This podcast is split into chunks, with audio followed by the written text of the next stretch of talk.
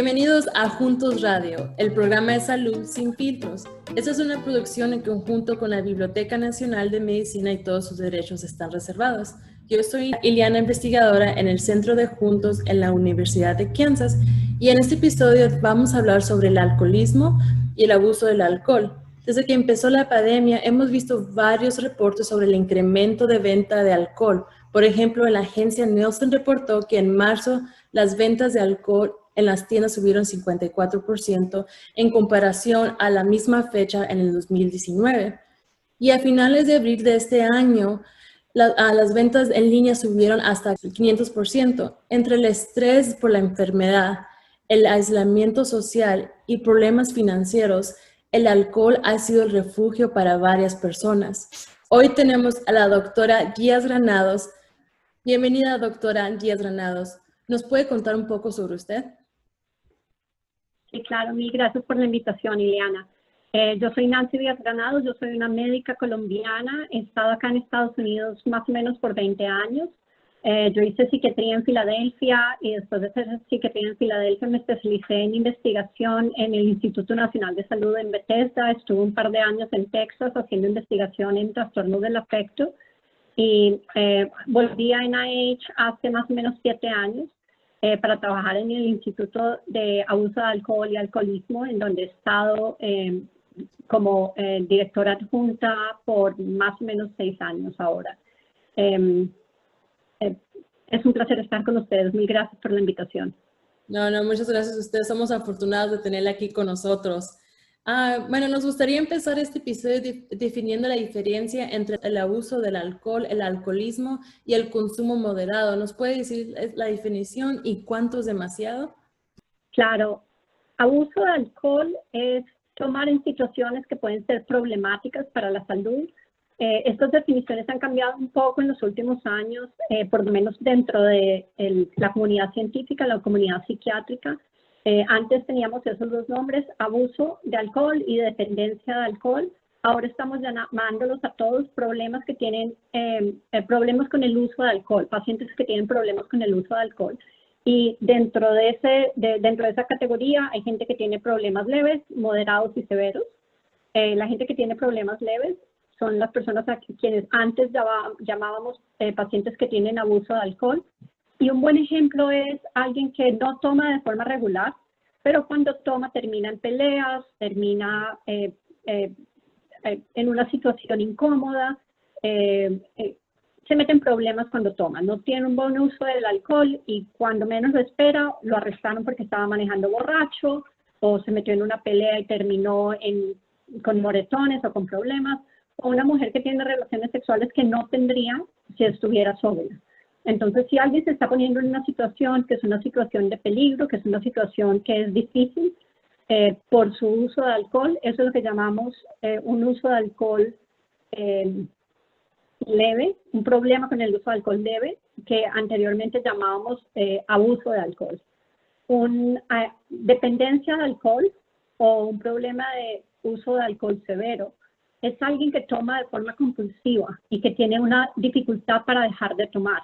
Entonces, un ejemplo es alguien que toma todos los días y que toma todos los días eh, muchas veces durante el día, que tiene que empezar el día tomando algo para, para poder empezar el día y que durante el día eh, trata de, de, parar a tomarse un par, ya sea una cerveza al almuerzo o tomar algo durante el día para evitar tener síntomas eh, de, de, de abstinencia del alcohol si alguien deja de tomar alcohol y se empieza a sentir enfermo, empieza a, tener algo de temblores, empieza a sentirse irritable, eh, deprimido, ansioso cuando no está tomando, ellos han desarrollado una dependencia al alcohol y el alcohol es em, parar alcohol de forma abrupta puede ser peligroso para ellos porque la abstinencia de alcohol puede tener muchos síntomas que pueden ser peligrosos.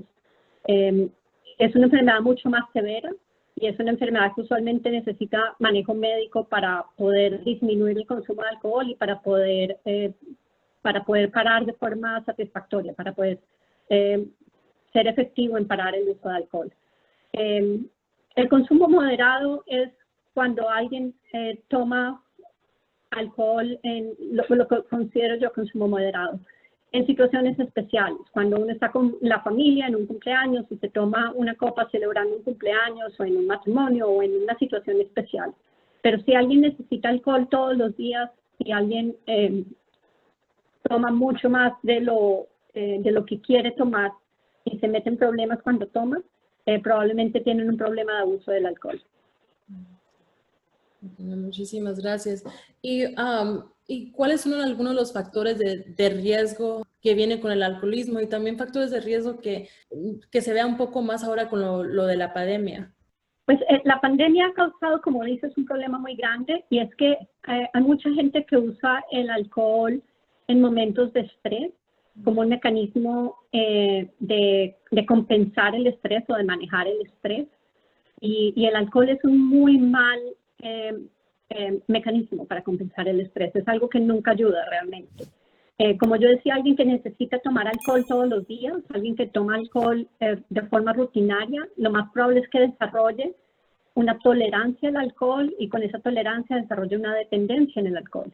Y tanto la tolerancia como la dependencia pueden ser realmente muy tóxicas para el cuerpo, porque el cuerpo se empieza a, em, a, a acostumbrar a un nivel muy alto de alcohol y cuando no hay alcohol es cuando el síndrome de abstinencia empieza que puede ser muy peligroso.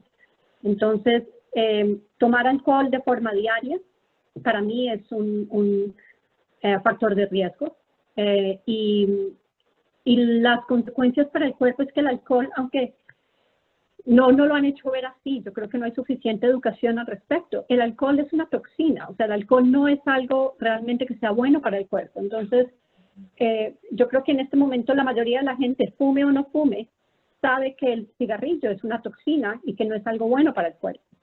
Con el alcohol no hay necesariamente ese conocimiento, no, no es algo que sea tan claro con el alcohol como es con el, con el tabaco, con el cigarrillo.